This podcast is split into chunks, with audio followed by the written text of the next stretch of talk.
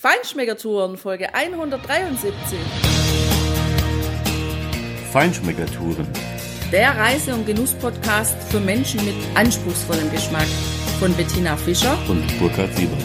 Hier lernst du außergewöhnliche Food- und Feinkostadressen, Weine und Restaurants kennen. Begleite uns und lass dich von kulinarischen Highlights inspirieren. Ja, hallo, schön, dass du wieder bei uns bist. Heute geht es um das große Thema Fermentation.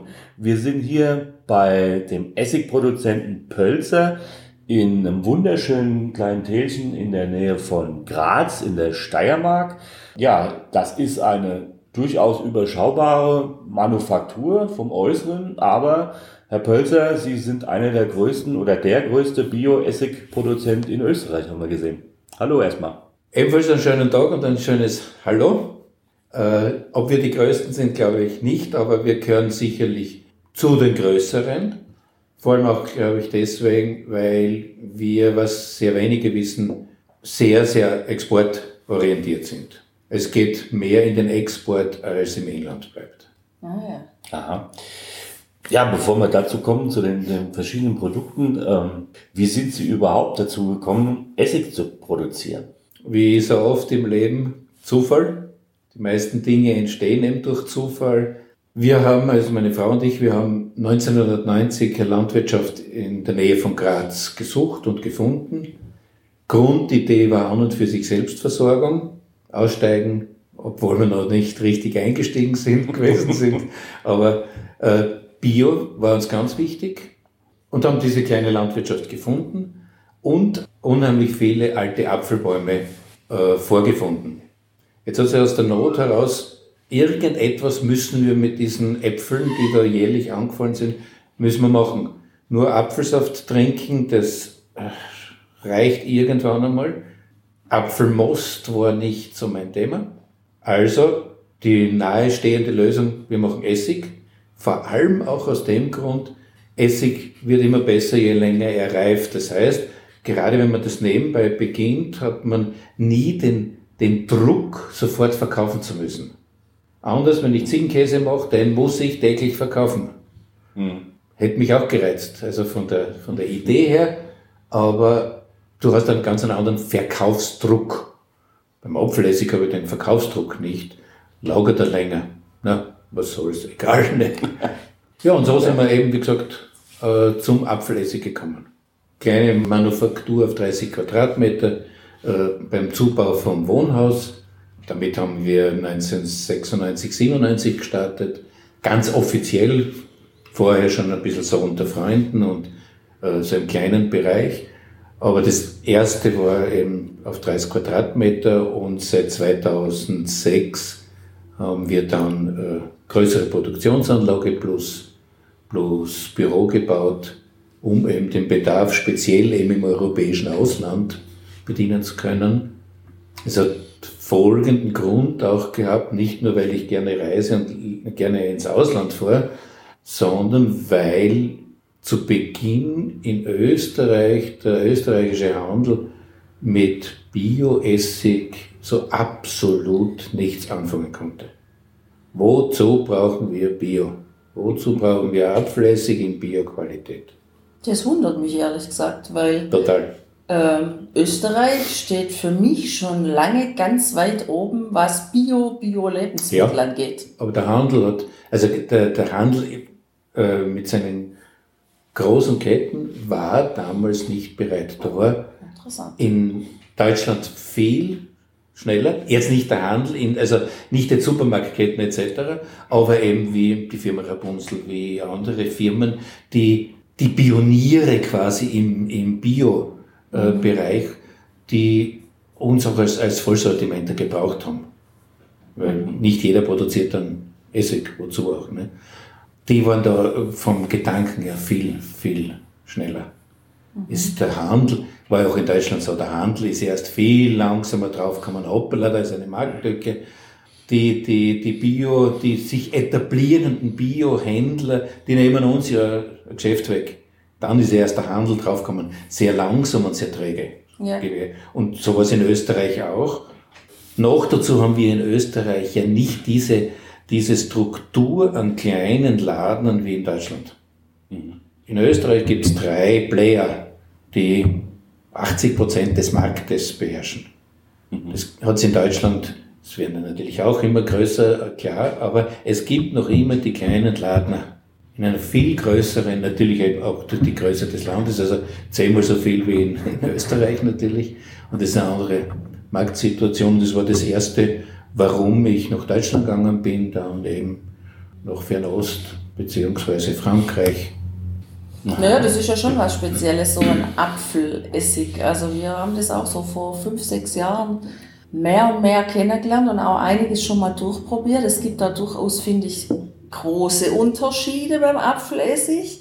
Also wir haben bisher, muss ich echt sagen, wenig gefunden, wo ich sage, jawohl, das schmeckt mir, weil da habe ich so das volle Aroma vom Apfel einerseits, andererseits natürlich die typische Apfelessigsäure, aber auch dann wieder nicht die Säure, die mich und mein Magen vor allem mhm. überfordert. Mhm. Jetzt haben wir ja jetzt Ihren noch nicht probiert, solange wir uns hier unterhalten. Wie würden Sie Ihren beschreiben? In welche Kategorie gehört der? Also grundsätzlich geht es jetzt einmal darum, das, was Sie angesprochen haben, die verschiedenen Möglichkeiten, wie mache ich Apfelessig? Woraus mache ich den Apfelessig? Für uns äh, war von Beginn an, und das schon eben Anfang der 90er Jahre, war es für uns ein, ein totales Anliegen, die Biodiversität zu erhalten. Sprich, alte Apfelsorten, regional typische Apfelsorten, auch für den Essig zu verwenden. Wie gesagt, aus der Not hat sich das auch ergeben. Dadurch wird der Apfelessig schon einmal vom Geschmack her komplett anders als jetzt ein reinsortiger. Ich weigere mich nach wie vor reinsortige Apfelessige zu machen, auch wenn die Nachfrage da ist, weil ich für die Biodiversität stehe, für die Erhaltung der Streuobstwiesen, für diese, für diese Lebewesen, die auf einer Streuobstwiesen sind. Äh, mehr Arbeit, äh, aber trotzdem, es tun wir halt was ein bisschen auch für die, für die Zukunft. Ne? Daraus resultiert schon einmal erstens ein anderer Geschmack als vom reinsortigen. Wenn man es in der Geschichte verfolgt oder äh, auch noch am Lande äh, bei, bei Landwirtschaften schaut, es sind immer verschiedene Sorten von Äpfel am Bauernhof vorhanden gewesen in der Vergangenheit. Kein Bauer hat nur einen Apfel oder zehn Apfelbäume mit derselben Sorte gehabt. Es hat einen Grund gehabt. Ganz dumm waren die alten Bauern ja nicht. Genau. Vielleicht ein bisschen rückständig, aber nicht ganz dumm. Das heißt, die haben sich was überlegt. Die haben gesagt, der Apfel, den kann ich im August ernten, das ist ein guter Apfel zum Essen. Im Herbst habe ich Äpfel, die halten sich lange. Dann habe ich einen Apfel, der ist gut für einen Apfelstrudel. Ich habe einen Apfel, der ist gut für einen Most. Ich habe einen Apfel, der eigentlich gar nicht schmeckt, aber ich muss ihn zum, äh, zum Most dazugeben, wie zum Beispiel äh, in, in Österreich der Maschanzka. Das ist ein Apfel, der die Gerbsäure stabilisiert. Der macht nichts anderes als das Getränk über das ganze Jahr haltbar, den Apfelmost. Deswegen hat man den, den Maschanska am Baum. Wir haben da auch noch immer einen sehr alten Maschanska-Baum. Das sind so kleine Äpfel. Mühsam zum Glauben, mühsam zum, zum Ernten, aber gut fürs Getränk.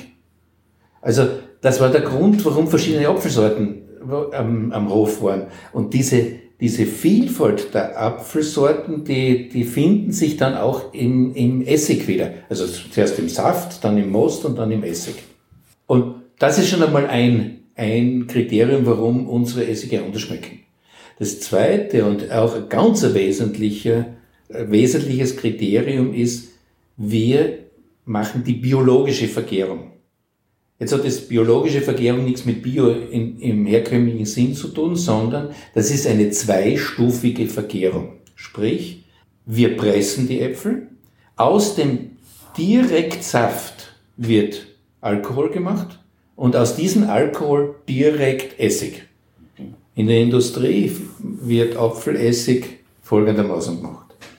Es wird, werden Äpfel gepresst, es wird Saft gepresst, dieser Saft wird zu Konzentrat verarbeitet.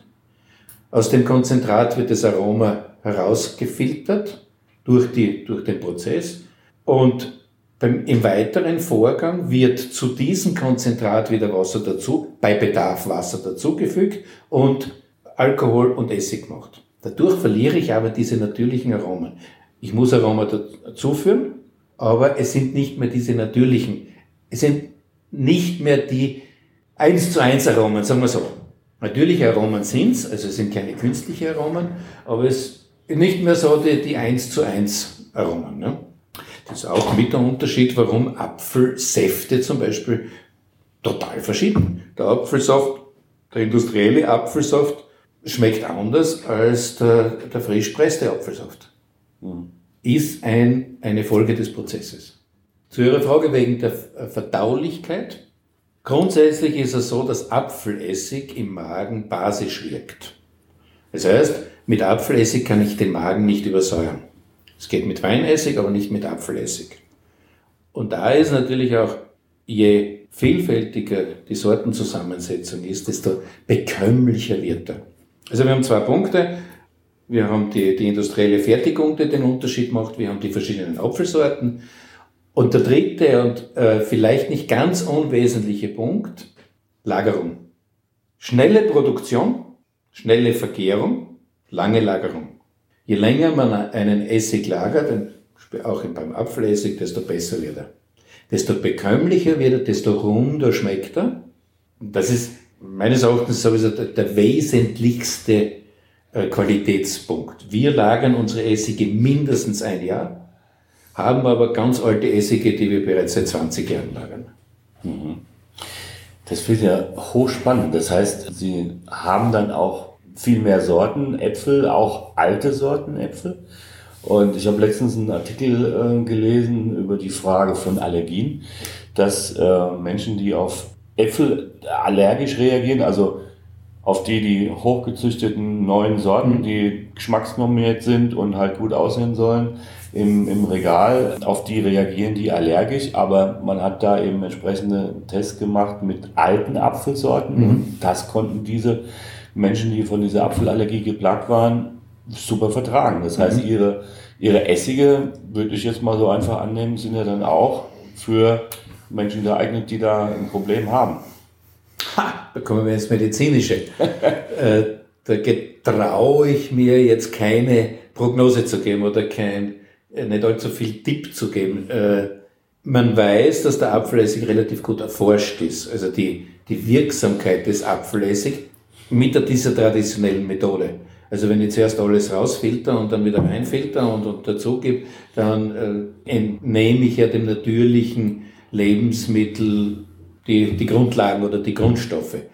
Aber natürlich die Pektine, die im Apfelessig drinnen sind, die Vitamine, die im Apfel, im Apfel drinnen sind, sind genauso im Apfelessig drinnen. Ich kann jetzt sagen, Apfelessig ist gesund, aber es ist genauso gesund der Apfel. Also es ist da kein großer Unterschied, sagen wir so, ja, ja, ja. Äh, von der Warte her. Und dann hängt es natürlich wirklich individuell ab, wie, wie jemand äh, verschiedene Früchte verträgt. Manche, manche Menschen vertragen einfach keine, keine, keine Früchte. Ja. Oder nur bestimmte Früchte. Also da ist die Biologie unseres Darmsystems so verschieden und so, so kompliziert aufgebaut, dass es nicht ganz einfach ist, da ohne Medizin oder medizinische Grundlagen da wirklich etwas zu sagen. Aber ja. grundsätzlich ist, weiß man, schon von der Hildegard von Bingen angefangen, Apfelessig ist der Apfel und plus die gesamten Apfelprodukte sind einfach wohlbekömmlich. Äh, gesund dürfen wir ja nicht sagen, nach dem Health Claim Verordnung dürfen wir ja nicht gesund sagen, aber es ist halt vitalisierend, sagen wir so. genau, sehr schön ausgedrückt. Was macht denn dann jetzt noch der Unterschied bei der Apfelessige? Es gibt ja häufig die klare Form und dann diese naturtrübe Apfelessigform. Ist jetzt, jetzt einfach das Aussehen oder tatsächlich der Geschmack anders oder? Ja. Äh, vom Verständnis her, wenn ich das, wenn ist der Naturtrübe natürlich noch die gesamten Inhaltsstoffe drinnen. Da ist genau diese Vitalität drinnen, die wir im Apfel ja suchen. Ich habe den Sinn sowieso noch nicht verstanden, warum ich das rausfiltern soll. Es ergibt keinen Sinn. Stimmt. Außer dass es Arbeit und Kosten verursacht. Okay. Das finde ich jetzt interessant, weil das würde ja bedeuten, dass der klare Apfelessig eigentlich im Angebot teurer sein müsste als der naturtrübe. Wenn ich aber im Supermarkt schaue, dann sehe ich es genau andersrum. Spannend. Ja, Sie müssen jetzt überlegen, äh, welchen Apfelessig haben Sie jetzt wirklich? Noch einmal, wenn ich den Apfelessig aus Apfelsaftkonzentrat mache, dann habe ich von vornherein ein klareres Produkt.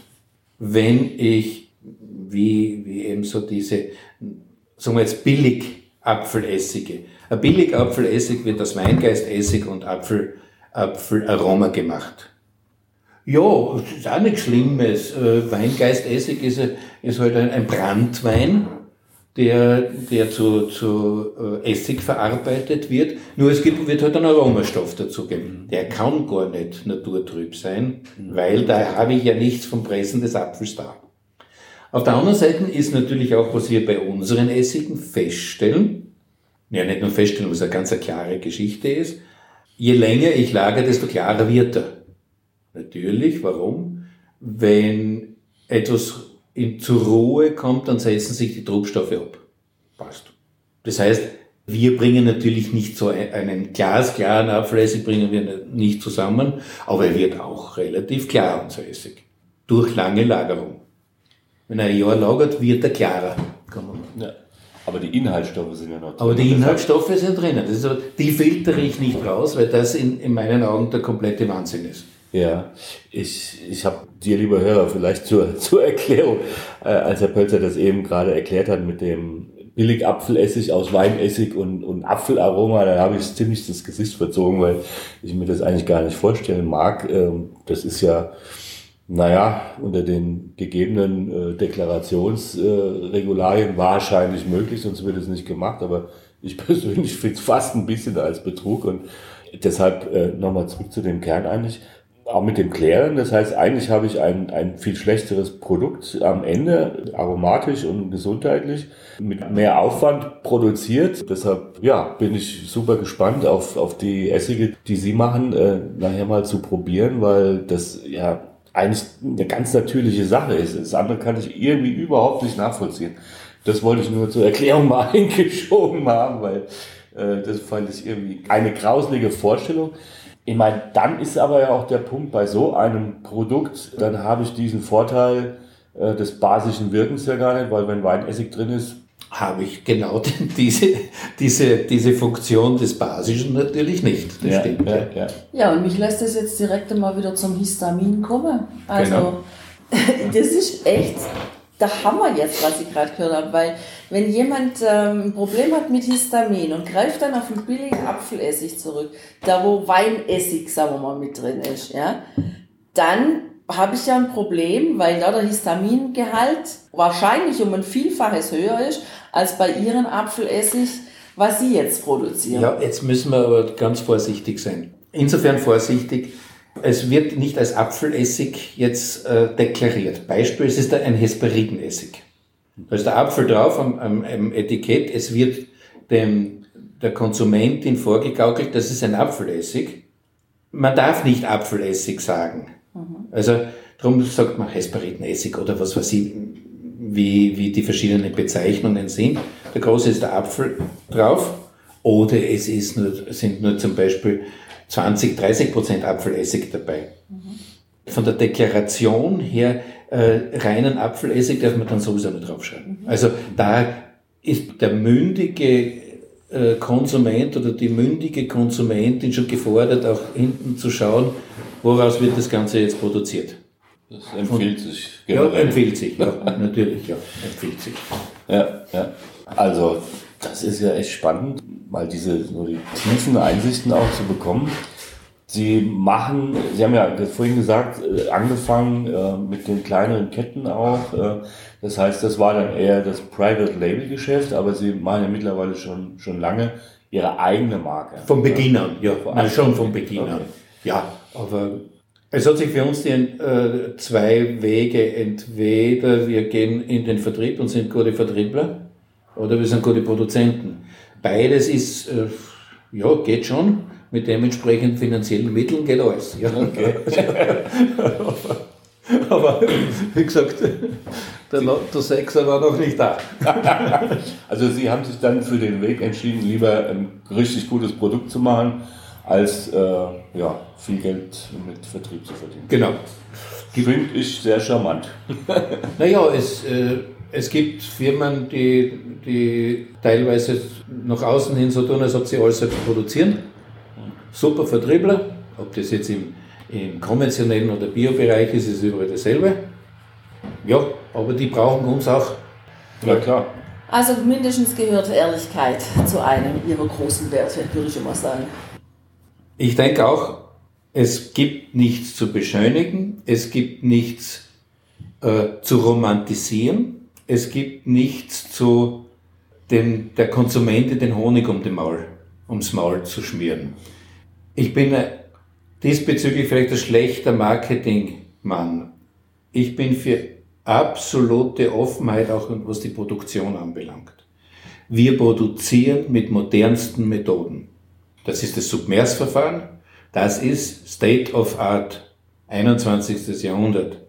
Wer heute sagt, er produziert noch seine Apfelessig mit der lieben Essigmutter und der Essigmutter, die, die von der sterbenden Großmutter in die Hände des Enkels gegeben wurde mit den Worten Burdur weiter, das ist Humbug. Wer heute Qualität erzeugen will, der steuert den Vergärungsprozess nach bestem Wissen und Gewissen. Die Weinbauern sind alle stolz, wenn sie ihre Anlagen herzeigen, wie sie ihren, ihren Wein mit Zentelgraden richtig vergären und das runterkühlen und das und das und was weiß ich was machen. Mäßigbereich tun wir so, als ob wir noch in der Steinzeit oder im Mittelalter leben würden. Ist nicht wahr? Wir produzieren genauso sorgfältig, mit genauso einem technischen Aufwand, wenn es sein muss. Wesentlicher Punkt ist immer Lagerung. Ich brauche heute Konsumentinnen nichts vormachen. Unseren Kundenkreis, die interessieren sich für das Produkt, die wollen wissen, wie es produziert wird. Und es gibt, ist kein Geheimnis. Ich darf das jedem erzeugen. Von mir aus soll es machen. ist jeder herzlich eingeladen. Wir haben ein bisschen mehr Erfahrung, passt. Aber trotzdem, äh, ich brauche keine Märchen erzählen.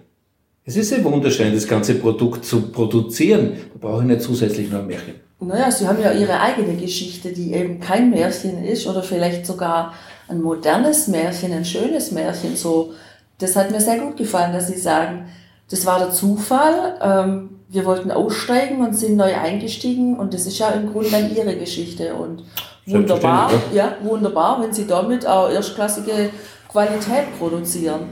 Kommen wir vielleicht einmal jetzt zu Ihrem Angebot. Wenn ich daheim sage, ich esse gerne Salat und ich möchte aber nicht immer äh, die gleiche Geschmacksrichtung haben. Also in letzter Zeit beispielsweise haben wir gern Salatdressings angemacht mit Apfelessig und mit ein bisschen Senf. Das schmeckt uns sehr gut. Mhm.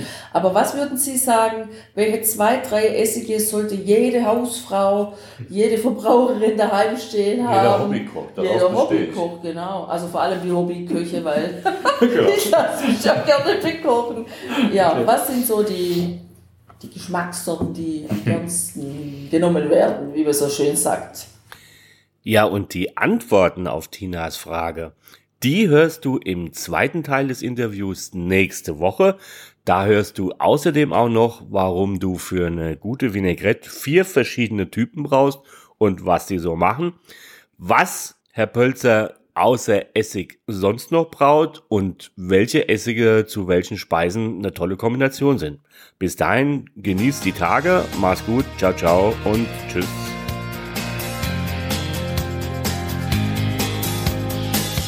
Hier endet dein Genusserlebnis noch lange nicht. Komm rüber auf unsere Homepage feinschmeckertouren.de und schau dir die Bilder zu unserer Show an. Dort findest du auch wertvolle Links zu den heutigen Empfehlungen. Verpasst keine Neuigkeiten mehr und trag dich am besten gleich in unseren Newsletter ein. Wir freuen uns auf deine Anregungen für weitere Episoden und einen regen Austausch mit dir. Viel Spaß beim Genießen, denn du weißt ja, wahrer Reichtum besteht nicht im Besitz, sondern im Genuss.